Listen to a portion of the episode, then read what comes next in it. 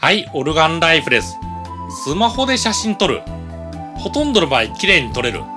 ただ夜になる、暗くなると、なんかプツプツするんですよね。あの、これの原因、スマホ内蔵のカメラアプリだと、とにかく映るように感度、ゲインを上げてしまうんですよね。まあ、この感度とかゲイン、言い方いろいろあって、感度、ISO、ゲイン、ISO、まあ、いろいろな言い方がありますね。ただ全ての目的は同じで、カメラのセンサーに頑張ってもらう力、それの量を示してますね。ゲインを上げれば明るくなる。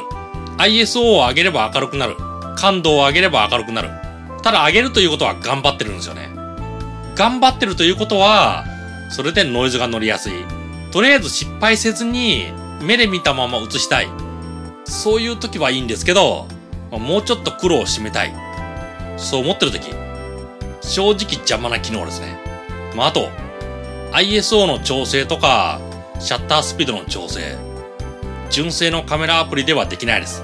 ですのでアプリのストアからカメラアプリをダウンロードしてみてください。無料のもの、有料のもの、あと課金が必要なもの、いろいろありますね。私はプロカムというものを選びました。これがなんか実績あるみたいですね。